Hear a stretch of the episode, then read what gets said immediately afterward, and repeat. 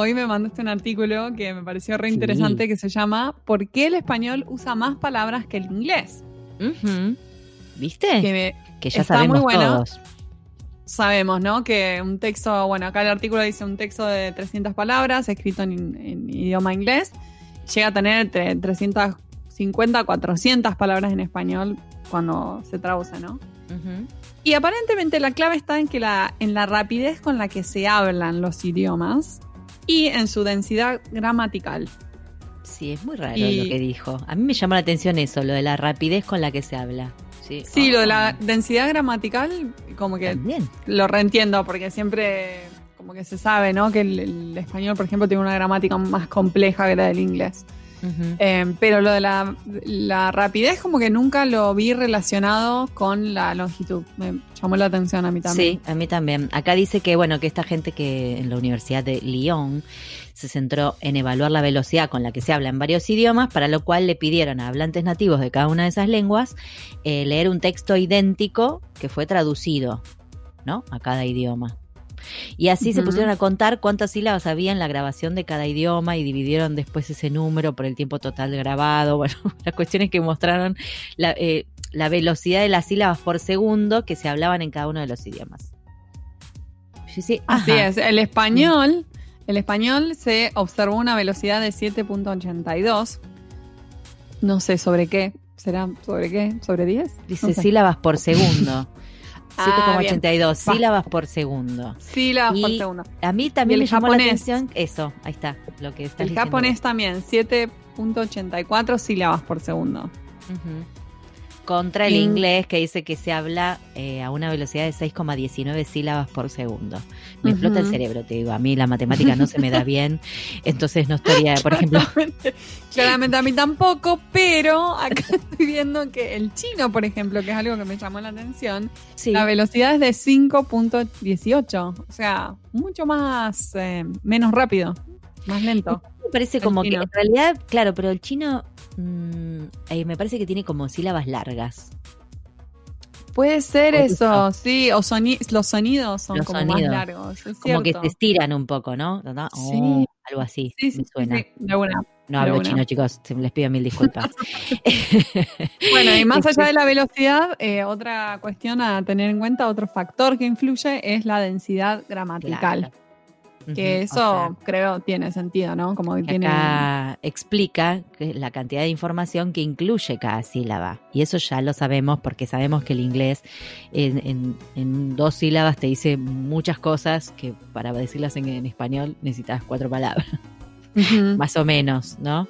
Eh, entonces dice que eh, la densidad gramatical de los idiomas que se hablan más rápido es más baja. Claro. Por eso. Yo creo que esto está bueno como que se sepa más también. Es algo que se sufrimos bastante los traductores en cuanto a la restricción de caracteres o que quede igual de largo que el inglés, por ejemplo. Y es tipo Sí. re difícil. Muy. muy. ¿Qué hacemos? Omitimos información, achicamos. No, pero incluso también si te pones a pensar en intérpretes, también, porque el intérprete eh, tiene que condensar también información. De una. Eh, o sea, de, mira, el otro día estuve en una prueba para poner subtítulos en vivo en un curso, ¿no? Eh, entonces la prueba eh, arrancó por la parte como más artesanal, que es de tipear. Mm. Muy difícil. Hay una razón por la que no soy intérprete y es esa. o sea, es- porque tipear tipeo rápido, pero uno está muy acostumbrado a tipear rápido y bien en lo posible. ¿no? Claro, Le pones los sí. acentos, las mayúsculas. Claro. Acá era no, tipear lo más seguir. rápido que podías para que la persona que no puede escuchar lea lo que se está diciendo. Ay, si te equivocaste no puedes volver atrás. Pero en Delete, delete. Real. Claro. Y además Tremendo. hay también un ejercicio de condensar la información. Porque Claro. no puedes decir todo exactamente. Sí, Obviamente, no, las muletillas, todo eso. se- Te toca uno que dice mucho eh o este, te da tiempo. Pero en algún momento te perdés si vas atrás de eso. Sí, Y- vos sabés que mi hijo me dijo el otro día, mamá, qué rápido que tipeás, porque estaba tipeando no sé qué cosa. Sí, como yo, tipeo a la velocidad de la luz, ¿viste? Y lo miré y le digo, y sí, hijo, hace, hace muchos años que traduzco. Hace muchos años que me la paso tipeando. bueno, yo aprendí, aprendí a tipear con la Olivetti en la escuela secundaria, con lo cual he pasado por, por las tecnologías viejas. La evolución, ¿viviste el tipeo sin mirar el teclado, o sea, tipeo sin mirar. a veces por ahí viene mi novio y me habla y yo sigo tipeando y lo miro y me dice, ay. Eso, es re creepy. Es re creepy. Y me dice, ay, qué canchera, que seguís tipeando y hablando conmigo. Ay, cuántas, cuántos talentos. y me Qué gracioso que te cargue por eso. Me regasta. Y, pero yo tengo que tipear un mail, suponete. ¿Viste esas cosas que una las tiene que sacar en los 10 minutos que tenés libres? No, no sé, no tengo idea si está la factura de metro. Bueno, no sé, después obviamente que entrar al mail y corregir algo. Pero tipear rápido, tipea, chicas. Así que, este, bueno, al, al margen, ¿no?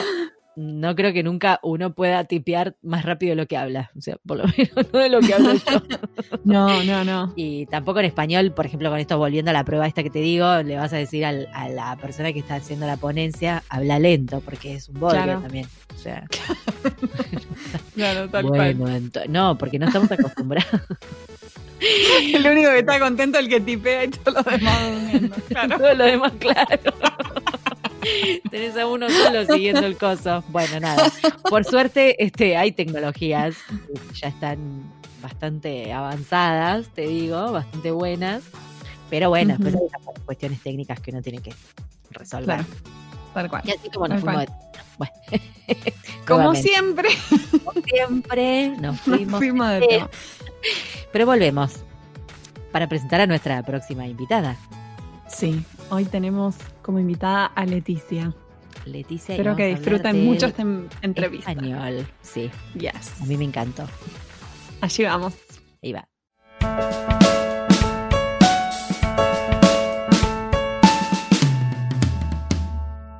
Hoy tenemos el gran honor de entrevistar a Leticia Molinero. Ella es traductora desde hace varios decenios. Nacida en Argentina, obtuvo el título de profesora de filosofía por la Universidad de Buenos Aires Emigró a Estados Unidos, donde estudió comunicaciones y análisis financiero en la Universidad de Nueva York. Como traductora, se interesó en los retos que plantea la comunicación en español con el colectivo de lectores muy heterogéneo de Estados Unidos. A partir de 1994 editó durante 11 años la revista de traducción bilingüe Apuntes y durante 20 años colaboró con Glosas, el boletín de la Comisión de Traducciones Técnicas y Científicas de la Academia Norteamericana de la Lengua Española, ANLE.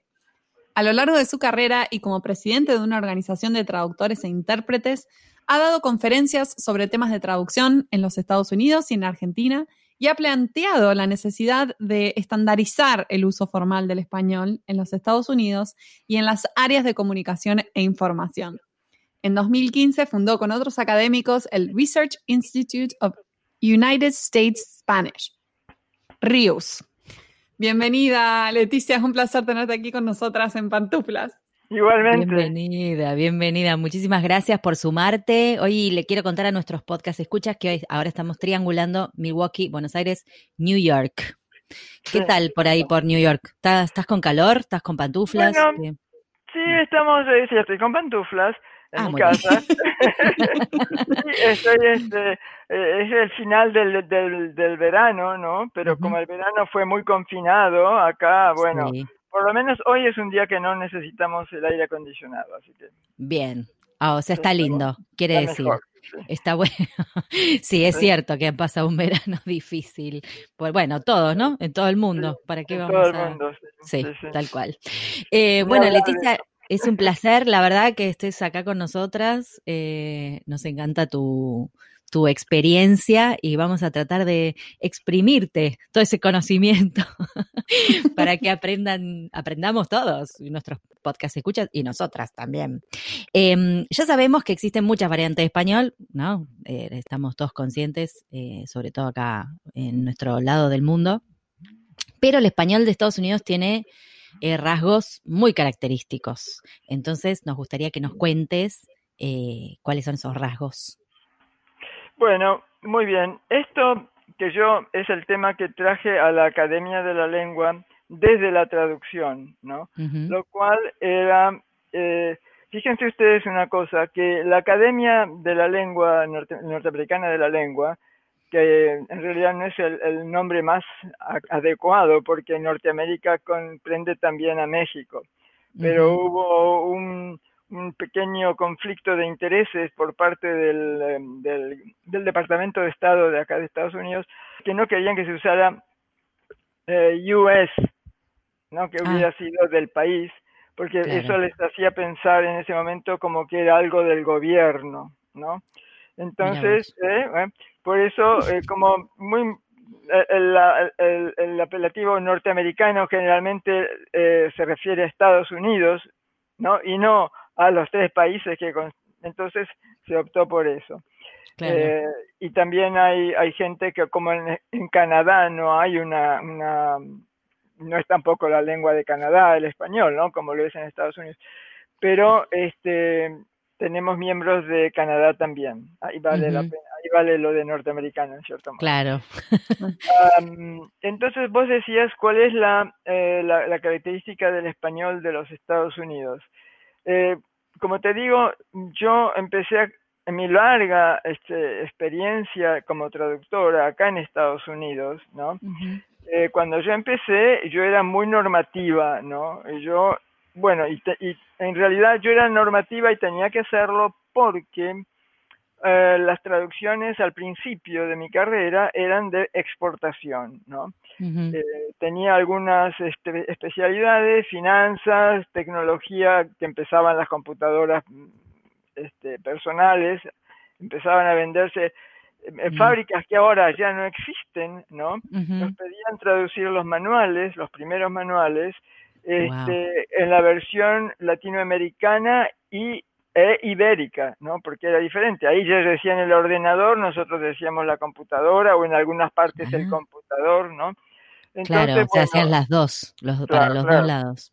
Para los dos lados y teníamos la capacidad de hacerlo, bueno, yo en ese momento era freelancer, que era lo mejor, la mejor experiencia de mi vida como traductora fue todo el periodo que pude ser freelancer y mm. no dueña de una compañía, ¿no? Porque ahí ya, ya se pierde el placer. Ya no la pasaste tan bien ahí. Ya, ya, no, ganás más, por supuesto, ganás mucho más dinero, pero, pero eh, no es el placer de, de decir, bueno, terminé este trabajo y me voy a cualquier otro lado, me voy de vacaciones y no pasa nada. claro. No, se puede. Claro. Entonces, bueno, con el tiempo, eh, digamos que en los años 80 um, y más que nada en los 90, no, más después de los 90, sí, de la mitad de los 90, empezó a crecer mucho el mercado interno de traducción, es decir, que había que traducir para Estados Unidos, ¿no? Y ah, era mucho del sector público, ¿no? Del sector gobierno y también del sector privado, porque empezaban a a darse cuenta de que había un, digamos, un poder adquisitivo, ¿no? De la población hispanohablante y se querían dirigir a, ellos en español. Entonces, lo típico para nosotros era eh, que las traducciones, por ejemplo, la experiencia como freelancer, ¿no? En, en Estados Unidos era que los, los eh, gestores de proyectos de las compañías de traducción nos decían que siempre tenían problema con el español porque el traductor mandaba la traducción, el, el, revisor era, por ejemplo, yo soy argentina, él es mexicano o colombiano, y decía, no, eso, o puertorriqueño, ¿viste? O gente que vivía acá desde hace muchos años. Eh, y siempre no, en mi país no se, dice así, ¿viste? Mm, Entonces, el problema de la unificación era difícil porque en mi país no se dice así, era una, un, bloque que, te mandaban ahí, que vos no sabías de dónde iba a venir el cantito De qué país iba, iba a revisar, claro. cada, cada país tiene la convicción de que, de que la manera en que lo haces vos es la mejor, ¿viste? Y sí. Para mí, ¿viste? Yo Argentina, bueno, yo era Argentina, ¿qué le vamos a hacer, no? Los argentinos somos así. Pero nosotros también, los otros también. Eh, no es que quieras que quieras destacarte o destacar un país, es que uno lo siente de esa manera, es, el, es la lengua que uno maneja, ¿no? Y más si la has, has estado estudiando a, a, un nivel mm, ya de universitario, ¿no? aplicada en otros, en otros, este, digamos, campos del conocimiento, ¿no? Y, y estás acostumbrada a, a, hacerlo todo desde la perspectiva de tu lengua, de tu terruño, ¿no? Y el español lo que pasa es que lógicamente eh, son 22 países que están representados en este país, ¿no? Entonces con el tiempo yo empecé a, estudiar un poco el, el, problema de cómo, cómo evitar esos, eh, estas este, distorsiones, ¿no? Que a veces yo estaba convencida de algo, pero por ahí no tenía que estar tan convencida. Entonces mi, eh, vas a ver, Ahora, por ejemplo, yo tenía unos, eh, ya cuando empecé a hacer compañía, ¿no? Porque, bueno, por razones de acá de, de la administración municipal, había que, para poder venderle traducciones al gobierno, había que formar una pequeña compañía, o por lo menos doing business as, you know, tener un nombre, ¿viste? Aunque no, no, te pedían todo un, quisieras una corporación que te costaba la mitad del sueldo. Entonces, por lo menos, entonces ahí es que cuando yo empecé, eh, tenía clientes eh, de planes de salud y yo ponía, por ejemplo, la palabra hospice, que es un beneficio de Medicare, acá, yo nunca la traducía auspicio porque eso era, viste, se veía muy mal, era un calco, ¿no? Era un falso amigo. Yo venía desde esa perspectiva, ¿no? Claro. Y los clientes me decían, pero ¿por qué? Si la misma palabra existe en español hospice, hospicio, ¿no? Y yo decía, no, pero en español se dice de otra manera, quiere decir otra cosa. Hasta que un día, un día, un día fue como una revelación, viste, como una epifanía, que yo dije, pero ¿dónde estoy parada yo? Estoy acá en Estados Unidos. Y el español, el español es el que comunica en cada país, viste, por eso están los argentinismo, mexicanismo, colombianismo, ¿no? Los españoles ibéricos se niegan a que yo diga que hay españolismos, pero los hay. Sí, ¿eh? tal cual. Voy a por agua. Bueno, lo dicen ellos solamente, señores, porque no, no está, no es necesario ponerle a por, ¿no? Eso les gusta a ustedes, pero eso es una cosa que no, no me lo van a decir que porque sale de España y el español salió de España es el mejor. No, no. Ahora con la, la, política panhispánica todo eso se ha nivelado bastante bien. No es lo ideal ni lo perfecto todavía, pero hay una conciencia de que cada... Eh, y en un momento les voy a leer el precepto académico porque eso es algo que yo quiero leer siempre para que los traductores lo tengan presente. Mm. Que no hay un solo, una sola versión que es la mejor del español. La mejor versión del español es la que comunica a la mayor cantidad de personas posibles, ¿no? Y ese es otro cantar acá en Estados Unidos, porque acá nosotros, gente como yo, como ustedes, no necesitamos leer en español, leemos perfectamente en inglés, pero el 44% de los hispanohablantes en Estados Unidos son lo que se categoriza como LEPs, Language English, um, Delimited English Proficient. Mm. ¿no? Es decir, que no, no, pueden, no tienen la capacidad, no tienen una gran escolaridad en español tampoco, porque el que tiene escolaridad en español aprende otro idioma más fácilmente. Eh, la gente que viene de entornos en los que no se ha valorado mucho la educación, ¿no? Que son mucha gente que acá son trabajadores esenciales en la pandemia, por ejemplo, ¿no? Mucha de esa gente que se sabe expresar bien, que tienen un cierto nivel de, de, bilingüismo, porque es inevitable que cualquier persona que entra en este país empiece, eh, se empiece a, está en contacto con el inglés todo el tiempo, lo ve escrito, lo escucha, ¿no? No lo podría escribir ni leer bien porque la fonética del español es unívoca y la del inglés es todo lo contrario. No, no tanto por las vocales, las consonantes, cómo se ubica algo, ¿no? Porque la I puede ser I o I, mil, mil, mil, ya lo sabemos, ¿no? Entonces, por todas estas cosas, solamente las personas ya educadas y ya escolarizadas pueden adaptarse a todas estas cosas, ¿no?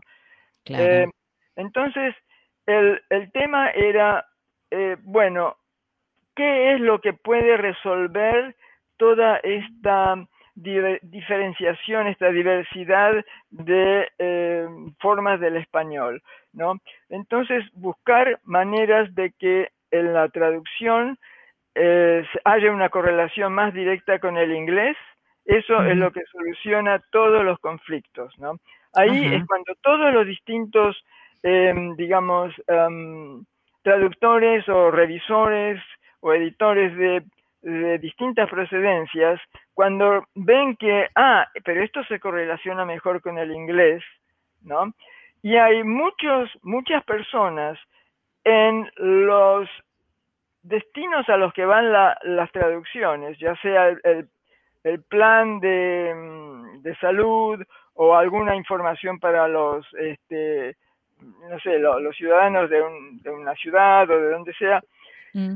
Mucha gente que vigila esto eh, ya tienen la, la, facilidad para ellos, para, para saber que estamos diciendo lo mismo, de calcar los términos, ¿no? Y de ahí salió que hospice, hospicio, nadie lo vio de ningún problema y aparece en el glosario de Medicare, hospice, hospicio. Nosotros decíamos los servicios paliativos y todas esas cosas que mucha gente no entendía. Entonces empezamos a darnos cuenta, yo y otros colegas, que mm. lo que va resolviendo el tema acá es la correlación directa con el inglés, ¿no? Y que hay que aceptar eh, que en este país ciertos calcos que también existen en otros países, ¿no? Porque ya es el colmo, que en Argentina hablen de delivery, ¿no? ¿Por qué? Es necesario. Sí, hay algunos calcos acá que se van instalando. Eh, de hecho, en algún otro episodio ya lo hablamos. Por ejemplo, ahora mucha gente dice eh, esto me hace sentido o no me hace sentido, cuando en realidad nunca dijimos eso. Eso es un calco, ¿no? Make sense. ¿Tiene sentido o no tiene sentido? ¿Tiene sentido o no tiene sentido? No me hace, no me hace nada. Tomar ahora se dice. tomar medidas, por ejemplo, ¿viste? Bueno, ahí va. Mm. Acá, lamentablemente, es posible que se instale el tomar acción, ¿no? Porque todo el mundo lo dice, lo dicen por todos lados, y eso es lo que termina siendo un estadounidismo en última instancia, ¿no? Eh, es una lengua que va en, continuo cambio. Todas las lenguas van. El, inglés está tomando muchas palabras del español y nadie se queja. ¿eh? Nadie, se queja. es que, el español se queje tanto. Hay gente que me dice, no, no, pero la pureza de la lengua. Pero ¿de qué pureza me hablas? Las, únicas lenguas puras son las lenguas muertas. El latín, mm, eso está formado. el griego antiguo, ¿viste? Lo que pero las, que, las que están eh, eh, vivas, las lenguas vivas, no pueden ser puras, esas están en cambio constante y más ahora, ¿no? Con, con la, la, comunicación digitalizada, instantánea entre todo el mundo, es, es totalmente imparable. Y además, que ¿de qué sirve que seguimos las reglas? Las reglas dicen esto si la persona que está leyendo el documento no lo entiende. O sea, hay que pensar más en el objetivo, o sea, que esa persona entienda lo que se está comunicando. Y que además porque, bueno, esto que vos decís, eh, te encontrabas con alguien de cualquier otro país de Latinoamérica y todo ese crisol de, de versiones del español confluyen en un solo lugar y lógicamente va a haber una, un intercambio, un ida y vuelta entre el inglés y todas las versiones de español y el español y, toda y todo el inglés, digamos, y los dos se alimentan y en definitiva termina creciendo algo nuevo claro, creciendo algo nuevo. Ahora, la diferencia es, acá se ha hablado mucho del spanglish, ¿no? Como si fuera una nueva lengua, y no, es una refonetización de palabras, ¿no? Eh, del inglés. No es lo mismo que un estadounidismo, por ejemplo. Yo tuve varias, este, digamos, eh, los medios prestaron atención a eso cuando salió por primera vez en el 2011 y por ahí, ¿no? Eh, ¿Qué son los estadounidismos y todo esto? Eh, si quieren hablamos de eso ahora, no sé si... Sí, sí, sí, era nuestra próxima pregunta, pero ya que arrancaste, este, te dejamos que sigas, claro. Se conecta con esto, ¿no? Bien. Entonces, bueno, eh, todas estas, estas primeras eh, aproximaciones a, digamos, a qué es lo que unifica la, la lengua española en Estados Unidos, ¿no? Yo digo en el orden no de lo hablado, porque ahí la gente habla como se le da la gana pueden usar las palabras que se les dé la gana entre ellos, ¿no? Y las de su... Eso nadie lo va, lo va a... Pero lo que más o menos se, intenta codificar y estandarizar es dos cosas. Es algo que pueda resolverse por la traducción, ¿no? Y que todos los traductores y el gobierno estén de acuerdo con eso. Y algo que, em, que también que abarque a la mayoría de, los, de las personas, en este caso los hispanohablantes, que necesitan recurrir al español para entender porque no pueden recurrir al inglés. Eso es otro caso importante, ¿no? Eh, que no vamos a estar, bueno, por supuesto también puede haber un, digamos, hay publicidad en, en, español para la gente educada y de altos, alto poder adquisitivo, ¿no? Y entonces ahí uno no tiene por qué aplicar, la, digamos, los, los criterios más, em, digamos, más adecuados a la, al sector eh, de baja escolaridad. No quiere decir que todo el mundo entonces acá en Estados Unidos tenga que escribir de una sola manera. Sabemos en qué contexto queremos llegar a una estandarización y a una simplificación de, de la forma, ¿no? Que eso en inglés está muy bien desarrollado, el plain language, ¿no? Y en muchos países latinoamericanos y en España mismo, está también la política del español eh, eh, de la lengua clara, ¿no? El lenguaje claro, sí. Mm. El lenguaje he visto, claro. He visto un par de cursos que andan circulando ahora. Claro, el lenguaje claro que también hay que, hay que adaptarlo acá y en, y en nuestro caso va a ser un poquito diferente que en otros países porque hay una serie de pautas no solamente lingüísticas que vendrían a ser las correlaciones, por ejemplo, departamento que, de Estado, ¿no? O departamento de salud, que en otros países es ministerio u otra. Eh, acá no lo vamos a, adaptar a la forma común de otros países. ¿Por qué? Porque las personas, se dan situaciones en que una persona va a ver, este, tiene que ir al departamento, ponerle de transporte, ¿no?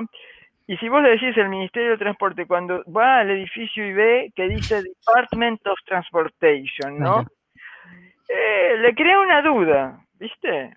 Piensa que llegó al lugar equivocado, claro.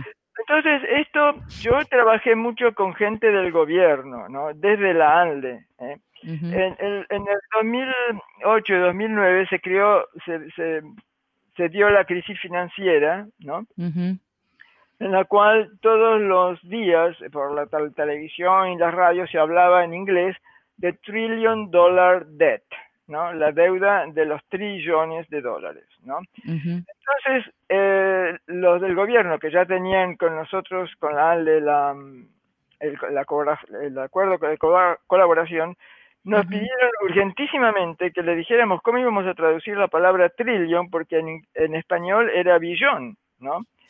Entonces, eh, yo era la responsable de esa relación con el gobierno y le dije al director del ANLE, bueno, mira, acá tenemos que tomar una decisión. Este, mi colega representante del gobierno me dijo que entre ella y yo dijimos que la mejor solución es el calco directo, que trillón sea trillón y billón sea billón, porque de lo contrario, ¿cómo vamos a estar explicándole a gente que en español, porque tenemos esas normas que, a nadie le interesa nada. Quieren saber que estos son los billones y estos son los trillones, como dicen en inglés, ¿no? Y no volverse locos, claro, para entender que este trillón y trillón es lo mismo, sí. No hay lugar para poner la aclaración, eso, eso sale y... Bueno, entonces eh, yo dije, le dije al director, mira, vamos a tener que hacer, tomar una decisión de gran responsabilidad de la, de la academia, ¿no? Y lo van a tener que entender todas las otras academias, porque lo mm. hacemos, ¿no? Entonces, esto tiene que ser aprobado por todos los, los ah, académicos de número, que yo en ese momento no era todavía mm. académica de número, ¿no? Antes del, en el 2011 me nombraron académica de número, pero ahí yo era académica correspondiente. Entonces, bueno, eh, todo menos uno estuvieron de acuerdo con que sí, ¿no? Que, fuera eh, esa manera. Entonces, de esa manera, un calco que, digamos, transgrede la tradición de la traducción de esa palabra, ¿no? Eh, se, se, fue una excepción que hubo que tomar, que aceptar, y se convirtió en algo propio de Estados Unidos, un estadounidismo, ¿no? Mm, una palabra que de ahí Claro. Exacto. Entonces, yo ahora querría leerles el precepto académico en el que se basan estos criterios. Una tradición secular oficialmente reconocida confía a las academias la responsabilidad de fijar la norma que regula el uso correcto del idioma. Las academias desempeñan este trabajo desde la conciencia de que la norma del español no tiene un eje único, el de su realización española, sino que es de carácter policéntrico. Se consideran, pues, plenamente legítimos los diferentes usos de las regiones lingüísticas, con la única condición de que estén generalizados entre los hablantes cultos de su área y no supongan una ruptura del sistema en su conjunto. Esto es, que no ponga en peligro su unidad. Bueno, entonces en la decisión nuestra de la decisión nuestra de aceptar el calco billón trillón eh, trillón trillón, ¿no? En cierto modo rompía la unidad, pero no nos quedaba otro otro y en realidad acá eh, el, el digamos la Ah, el precepto académico habla del, sector culto, ¿no? Pero el sector mm. culto acá también calca inmediatamente sin darse cuenta. Todos, todos los, que venimos acá eh, con, un bilingüismo educado, ¿no? Eh, pensamos en inglés en muchas oportunidades. De acuerdo, yo soy traductor y tengo que pensar mucho en español, pero gente que es bilingüe, por ejemplo, tengo mis, mis sobrinas, son científicas, ¿no? Y ellas piensan en inglés, lógicamente. Claro. Enseguida me dicen, tía, me haces, me ayudas con esta aplicación, me traducís esto, y es una solicitud, ¿viste? Entonces, mm, claro. Eh, eh, aplicación es otra que está metida, metida ya. a, mí no me gustan porque yo ya soy este, de ciertos eh, de cierta generación que le cuesta más apretar, pero la, la traducción realmente te flexibiliza muchísimo porque vas evolucionando con la lengua. Es decir, yo no me pago en mis tres. No, no, no, yo nunca voy a decir eso porque eso está mal. No está mal, si la gente realmente lo entiende así, ¿no? Hace 10 años para mí había muchas cosas que estaban mal que ahora no las están. ¿eh? Y después yo les voy a mandar un documento. Yo, yo en el, en el 2014, que bueno, no, no quiero entrar en todo esto porque lo hago muy largo. O sea, ¿Cuál es la próxima pregunta? yo, yo tengo una pregunta de, bueno, eh, porque es muy común que a los traductores, al traducir al español de Estados Unidos, le, les pidan esta variante, ¿no? Sí. traductores de distintos lados de Latinoamérica, ¿no? Entonces. te la respondo. Sí. Bien. Eh, muchos hablan, muchos hablan de, y piden eh, el US Spanish, ¿no? No saben lo que es, no saben lo que es el Spanish, no lo saben. Un poquito aquí, otro poquito allá, todavía no está para eso.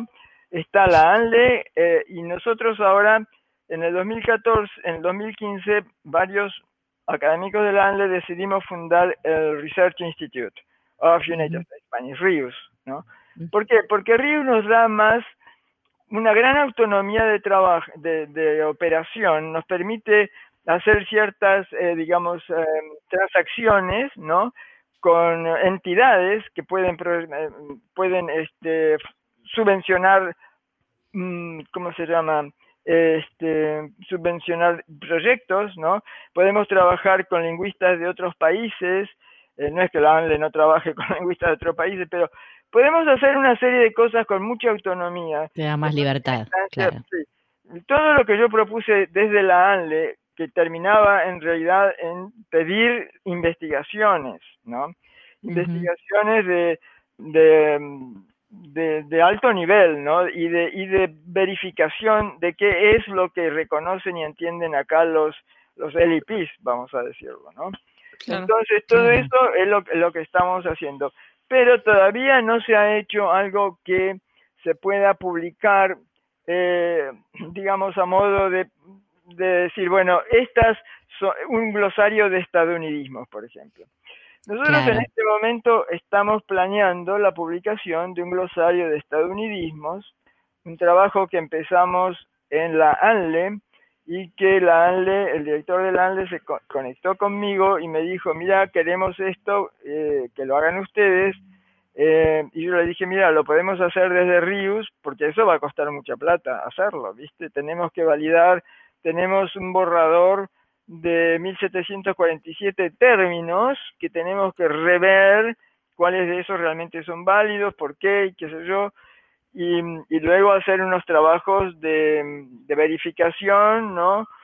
Y de, y de lexicografía, que trabajamos con una lexicógrafa magnífica que nos va a hacer un trabajo muy bueno y ponerlo después de la planta de la planta lexicográfica a un formato ya sea libro impreso que sería un tiraje muy corto, pero una forma digital, ¿no? Sí, estaría ahí, Ahí estaría ya una herramienta de trabajo de decir, bueno, en Estados Unidos se puede decir hospicio, se puede, no, no hay que traducir de acuerdo a ciertas reglas, se puede decir trillón, trillón, billón, billón, y todo eso porque es lo que rige y lo que la gente entiende, ¿no? Ahora ustedes ven que ahora en el 2020, ¿no? Mm. Después de que en el 2012 la academia, eh, em, el gobierno de Estados Unidos y la propia RAE, ¿no? Que en ese momento era el DRAE, puso en su diccionario que en Estados Unidos la palabra trillón era correspondiente al trillón inglés, ¿no? Con los 12 ceros, y la palabra billón en vez de mil millones eh, también era, era de moneda corriente. ¿eh? Y ahora, sin embargo, en el, en el 2020 vemos que Telemundo, Univision y otros, la Associated Press, no se animan a, tomar esos cálculos o no los, no los, no los entienden, no los siguen la norma internacional, ¿no? Es decir, que hay que tener conciencia de que estamos en este país y que este es un país hispanohablante. Este, este fue el primer país hispanohablante de toda la América ¿Se dan cuenta ustedes? Este fue el país que empezaron ya en el siglo XVI, no el primero, porque el primero fue donde cayó Cristóbal Colón, ¿no? Ahí empezó. Claro, don Cristóbal. Pero menos de 50 años después ya estaban entrando en lo que es ahora el territorio americano, el estadounidense. Y por eso tenemos todos los tantos nombres eh, geográficos eh, ríos, este, estados, em, ciudades en inglés, en, perdón, en español. Toda la este, geografía está, en español. La mitad de la geografía más o menos es, no voy a decir la mitad, pero una, gran nunca se cambiaron, nunca dijeron vamos a traducirlo al inglés, no, ya, ya era. Sí, quedó. A mí me da mucha risa, en, yo viví en California, eh, en Los Ángeles, y todas las, todas las calles, todas las ciudades, los pueblos, todo está en español, pero me da mucha risa cómo lo pronuncia o cómo se va ah. deformando. Como por ejemplo están los barrios que, un barrio que se llama Los Feliz. Y siempre fue tipo, los ¿por qué los Feliz? ¿Por qué? ¿Qué pasó con la concordancia ahí? Pero de eso hay un montón, un montón de ejemplos. A mí me intriga cómo, cómo verifican, o sea, esto que estás diciendo, todo este trabajo de verificación, ¿no? De, o sea, ¿qué, ¿cómo hacen ese trabajo de campo para verificar los términos? Te voy a decir cómo empezamos a identificar estadounidismos, ¿no? Mm. Eh, primero, en la ALDE yo mm, dije, bueno, vamos a tener que trabajar con gente de otros países porque nosotros mismos acá por ahí no nos damos cuenta que estamos usando una palabra que es un calco y que en otros países les resulta rara, ¿no? Claro. Entonces tenemos tuvimos unos eh, equipos de gente de Argentina, Perú, Colombia, también España, ¿no? Entonces nos dividimos eh, el, trabajo en ver los por dominios, por ejemplo, salud, este, seguridad, no sé, finanzas, lo que fueran, ¿no? Entonces lo que encontraban en, en, en Internet eh, procedente de Estados Unidos. podían ser páginas del gobierno de Estados Unidos en español, que hay muchos, o también de los diarios, las distintas este, eh, ah. medios de, información, ¿no? Diarios pequeños o diarios grandes. Entonces vayan leyendo las noticias de esta o vuestra cosa y, vayan eh, registrando los términos que ustedes ven que se usan de una manera diferente, que se usan de acuerdo con el significado en inglés, ¿no? que no corresponde con el significado tradicional en español. Esa fue un primer enfoque, digamos, fenomenológico, ¿no? Una, una cosa más este, muy elemental, ¿no? Pero es, es, un, es un primer paso, ¿no? Eh, ahora tenemos, como les dije, ya una, un registro de 1700 y pico, y siempre suelen apareciendo otros, ¿no? Otros nuevos. Eh, y hay una serie de, condiciones, no solamente eso, sino culturales, que, que cambian eh, el sentido de cómo, cómo la gente entendía una palabra antes y otra. Si se la voy a decir porque esto tiene que ver con la pandemia. En, la, en el sector médico-sanitario, ¿no? muchos médicos han comprobado que lo que para un médico es algo bueno, ¿no? El, el, eh, el, digamos, la prueba le salió negativa, quiere decir que no ah. tiene la enfermedad. La, la, prueba le salió negativa y la gente se puso a llorar. ¡Ay, qué horror! ¡Qué horror! claro, la palabra negativa y su claro, le salió mal. Quiere decir que tengo la enfermedad, que la mamá va a morir de cáncer, qué sé yo. Muchas eh, anécdotas de esto, ¿no? Ahora, ahora con el pandemia, con la pandemia, ¿qué pasa? Que tener el resultado negativo es lo mejor. ¿eh? Claro. ¿Ves, cómo van cambiando las cosas? De golpe, ¿eh? Viene una la pandemia. de la palabra, sí. Oh, no, salió negativo, qué suerte, ¿no? Claro, claro. es verdad cambia, eso. Cambia constantemente, constantemente. Esta es una observación que se me ocurrió a mi ojo, que no la leí en ninguna parte. no, pero es, es cierto, es cierto que, que, que, la palabra negativo tiene una connotación negativa y que, que, que por supuesto es lógico. claro, es lógico conectarla con eso. Ahora todo el mundo sabe que si te dio negativo está bien, si te dio positivo, está todo bien. claro, todo mal. y ¿sabes qué? Se me, eh, recién estaba pensando eh, para traductores de otras partes del mundo, ¿no? Que, que, no viven en Estados Unidos, porque yo creo que si vos, me imagino que también como hay tanta diversidad de español dentro de cada país de Latinoamérica, debe haber diversidad también de español o diferencias en cada lugar donde vivas en Estados Unidos, ¿no? Me imagino yo. Pero al margen de eso, ¿cómo podemos, por ejemplo, si quisiéramos investigar para un trabajo o por curiosidad, eh, cómo se dice determinada palabra o qué se dice en el español de Estados Unidos. ¿Qué recomendás? ¿Alguna publicación tipo diario o es preferible entrar a las páginas del gobierno, por ejemplo?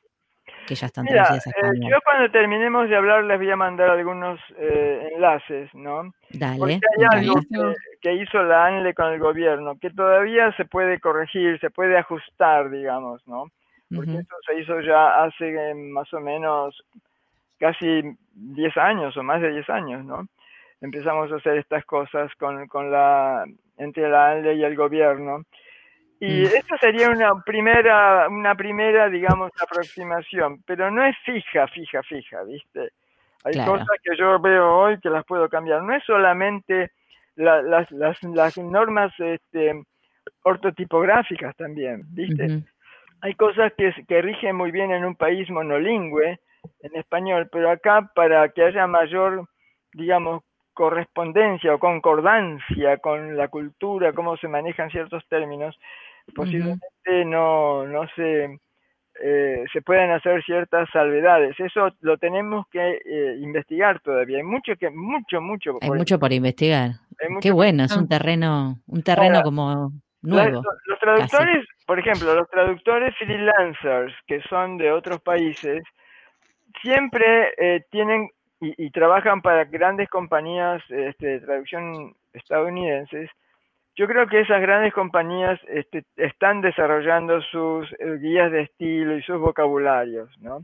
Claro. Lo que pasa es que va a haber variantes y esto lo sabemos muy de, buena fuente, ¿no? Eh, un estudio que no se puede que no se ha publicado, ¿no? Pero que hizo una compañía de, de traducción estadounidense eh, y comprobó que había muchas diferencias, lo que comprobamos siempre, hay un término estándar en inglés y tiene como cuatro o cinco acepciones en español. ¿eh? Entonces lo que nosotros queremos desde Rius es, es, estabilizar eso. Claro. Es hacer un estudio por dominio, no se puede empezar con todo, ¿no? Tomamos el dominio médico-sanitario, el dominio...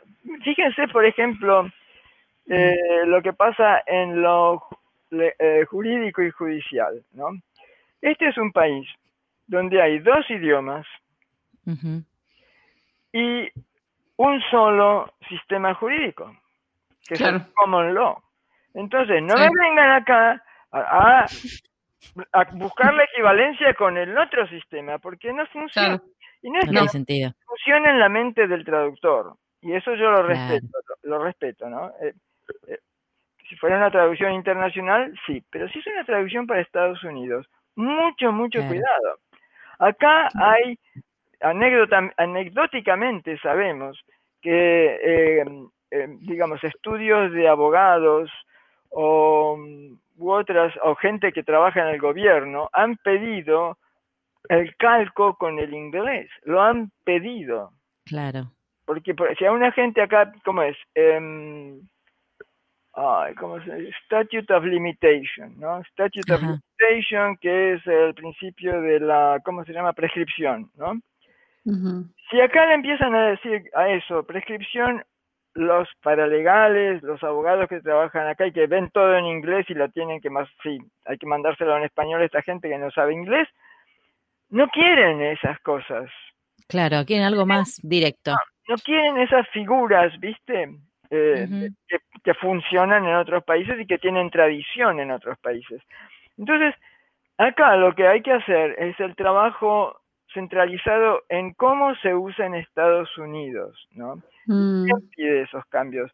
Antes los calcos eran brutalidad, no sabe traducir, y es verdad, era de gente que no sabía traducir y que hacían barbaridades. Claro, en muchos, casos. Y los traductores profesionales poníamos las cosas muy bien y muy elegantemente bien. Pero con el tiempo eso fue un poco cambiando y hubo, yo por ejemplo, analizaba mucho las traducciones, digamos, de Medline, ¿no? Ustedes saben qué es Medline. Sí.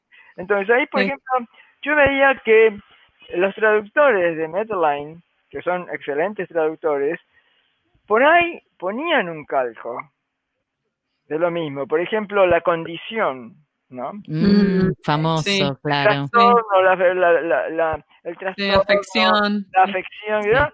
Bueno, esto, y también ponían ponían algo y ponían lo otro, ¿no? Y yo dije, yo sé que esto les está, porque a todos los traductores acá nos, se nos filtra, digamos, esa conciencia de que, que a mí me empezó desde un comienzo, ¿no? Me, después les voy a contar, eh, de que tener, de que realmente, ¿por qué no puedo calcar esto? ¿Viste? Es que, claro, llega un momento que todo lo académico, si va a chocar con lo pragmático, que es para quien estás comunicando, ya, digo, talk the talk, como decía uno de mis profesores. No hay que calcar todo, lógico. No, claro, claro. Yo no digo tampoco de hacer, digamos, la, de, no hay que calcar todo y no hay que tergiversar la, la, la, eh, la, sintaxis en lo posible, ¿viste? No. calcar a ese nivel, ¿no? Eso, eso no, no, claro. estamos en contra porque ya es demasiado, eso rompe el sistema de, de la lengua, ¿no? Pero eh, en cierto modo, el inglés enriquece al español en Estados Unidos, no lo empobrece, ¿no? Lo hace más comunicativo. Entonces, entendamos, ¿no? Entendamos esto. Le voy a contar una anécdota pequeña. Cuando una de las grandes tareas que teníamos en la ANLE era este, aportar términos o verificar términos de los ah, diccionarios académicos que comparten todas las academias, ¿no? Entonces estábamos en el diccionario de americanismos, que lo tengo acá, es un toco así enorme, ¿no? Y ahora está, está por suerte eh, digitalizado en la Digital. Sí. Entonces, de golpe yo veo la, veo la expresión eh, shower, ¿cómo se llama esa, esa fiesta que hacen cuando nace baby un shower? Baby shower. Todos los países decían baby shower, menos Estados Unidos. Estados Unidos no aparecía. ¿no? Como yo dije, ¿what? ¿Qué pasó acá? ¿Cómo? Pues tenemos la barquita nuestra acá, que, por supuesto a todos los que hablan español dicen baby shower, pero no parecía que en Estados Unidos, ¿viste? es como no reconocer que Estados Unidos es un país hispanohablante. ¿eh? Claro. Por más que acá sea una minoría respecto del inglés, es una minoría poderosísima, ¿no? Son como de la, el, el conteo informal estima 60 millones de hispanohablantes. Un montón. es un montonazo, Un es montón. más de lo que hay en cualquier país. Es más de España, si te pones a pensar, lo cual es como Me- increíble. No sé Argentina por dónde va, pero hay muchos países que tienen mucho menos habitantes de, de los que acá hablan español. ¿No? Claro. Sí, sí, sí, es una barbaridad. Así que Guau. eso hay que tenerlo en cuenta. Em, te cuento, Leticia, que en esta tercera temporada estamos haciendo, todas las temporadas las terminamos con una pregunta filosófica para el invitado, ¿no? Así que no hay respuestas correctas, esto es simplemente dejar volar la imaginación, entregarte a la ciencia ficción de la pregunta que te vamos a hacer. Dale. Bien, si pudieras volver el tiempo atrás, a cuando recién comenzaste tu carrera como traductora, como lingüista, ¿qué consejo profesional te darías? Mm, La verdad es que me daría el consejo profesional que yo me di a mí misma cuando empecé la carrera. Porque no quiero tirarme de nada, ¿eh? yo soy la primera en admitir que hago las burradas más grandes y no les puedo contar algunas porque ya son demasiado. Yo no me considero, no tengo ego, no, yo cuando hago algo le digo a todos, por favor, critíquenme, no piensen que yo lo hice y que soy genial ni nada, eh, díganme lo que hice mal. Eso quede por el récord, ¿no? Pero lo que yo hice estaba muy bien. Yo no, no había estudiado traducción en Argentina. Al contrario, en la universidad me pidieron unas traducciones que salieron para el diablo. Me dijeron, vos no sabés traducir. De verdad, yo no sabía traducir. Y bueno, Entonces no les gustaron esas traducciones. Pero como, claro, yo estaba trabajando en, en empresas, ¿no? Que cuando me veían y decían, no, vos, mirá, vos tenés un título universitario y sos bilingüe, traducime este manual, traducime esta cosa, ¿no? Y yo, bueno, me empecé así a los tumbos, ¿no? A traducir. Y cuando una vez me- nos mudamos a, a- a Miami, ¿no? Y ahí era un, un elemento muy bilingüe realmente, muy, muy bilingüe. Entonces, este, me empezaron a, cada vez que entraba en una compañía, para que fuera lo que hiciera, me, me pedían las traducciones. ¿no? Entonces yo dije, bueno, voy a empezar a ver si, este, y alguien me dijo, mira, ¿por qué no haces carrera de traductor afuera, que te vas a, va a pagar mucho más? Y entonces un día entré en, un, en una librería y había un librito chiquito, chiquito que decía em, cómo ser traductor o algo así, ¿no? En inglés. Entonces lo, lo compré y el librito decía que, eh, que la- la Organización de las Naciones Unidas, que es la que más empleaba traductores en todo el mundo en ese momento, ¿no? Sería el comienzo de los 1980, mm, en la década esa, este, te ponía ciertos criterios para que considerar que alguien pudiera ser traductor. Y no era que hubiera estudiado la carrera de traducción. Eso no lo aparecía. Lo que aparecía era, la persona tenía que tener este, un título universitario de su país de origen en su lengua de origen, conocer dos lenguas extranjeras además de la propia y tener una capacidad de conocimientos generales que mm, la mayoría de los, de los estudiantes eh, universitarios de mi generación, por lo menos, ¿no? Teníamos, porque éramos gente muy... yo estaba trabajaba, tenía amigos que estaban en ingeniería y los dos íbamos a ver las mismas películas o las mismas obras de teatro o leíamos las mismas, este, digamos, novelas, ¿no? mm, Teníamos intereses culturales que no- ellos no eran que, ah, no, lo sacás de la ingeniería y no, nada más, ¿no? Y eso que la Claro. ingeniería eh, no era nada, aburrido. eh, nada extraordinario para, para alguien, pero, en fin. Pero eh, tenía amiguitos así, sí, también, familia, mis primos. Bueno, entonces yo dije, bueno, yo eh, cumplo esos tres, porque siempre, siempre sabía el inglés, sabía el francés, ¿no? Que lo, lo había hablado durante 10 días, 10 años seguido el inglés en Argentina, el francés, y sabía el español. Entonces con eso me animé a que yo sería posiblemente aceptada como traductora. En la ONU. Entonces, Claro. en la ONU porque ah, Pero bueno, pero estábamos podía, lejos, podía pero ser. yo, me presenté a unas compañías de traducción que habían ahí, me hicieron unas pruebas, les pareció que estaba todo bien y empecé. Y este, entonces, mi manera de aprender, eh, vos me decís cuáles eran. Primero me, me di cuenta de que yo tenía las condiciones de que podía ser traductora.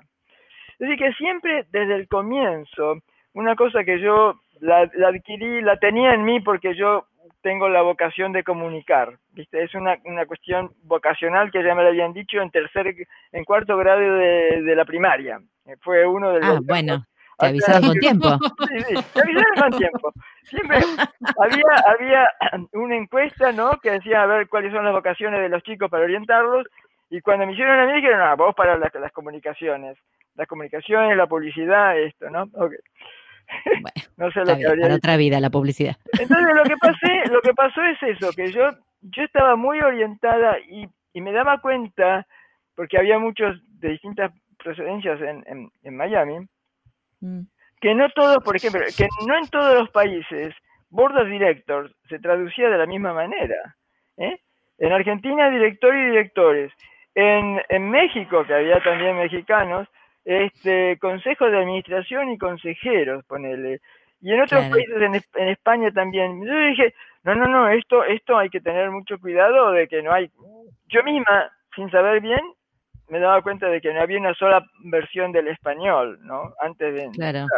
Y es un poco la, el afán por comunicar te va guiando por el buen camino.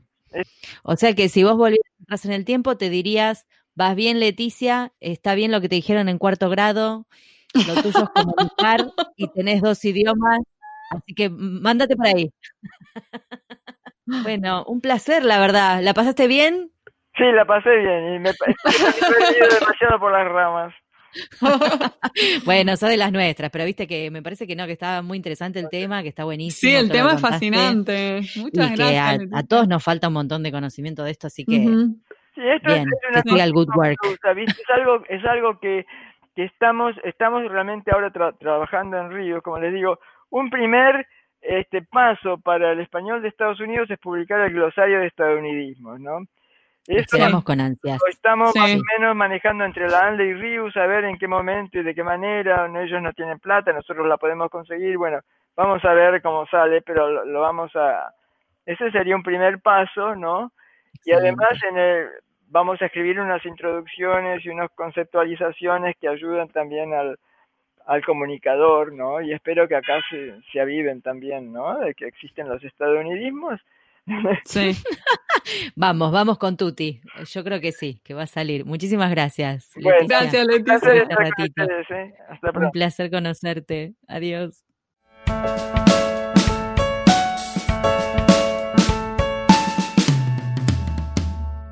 Este fue un nuevo episodio de En Pantuflas, patrocinado por nuestro amigo fiel, MemoQ. Si sos tan fan de MemoQ como nosotras, aprovecha el 45% de descuento exclusivo para podcast escuchas. Anota este código, CAM-pantuflas45. Podés encontrar todos los episodios del podcast en nuestra página en guiondelmediopantuflas.com y suscribirte para escucharlos apenas salen en iTunes, Spotify y Google Podcast. Prohibí su reproducción en la Argentina, en Los Ángeles, Buenos Aires, pantuflas al virus.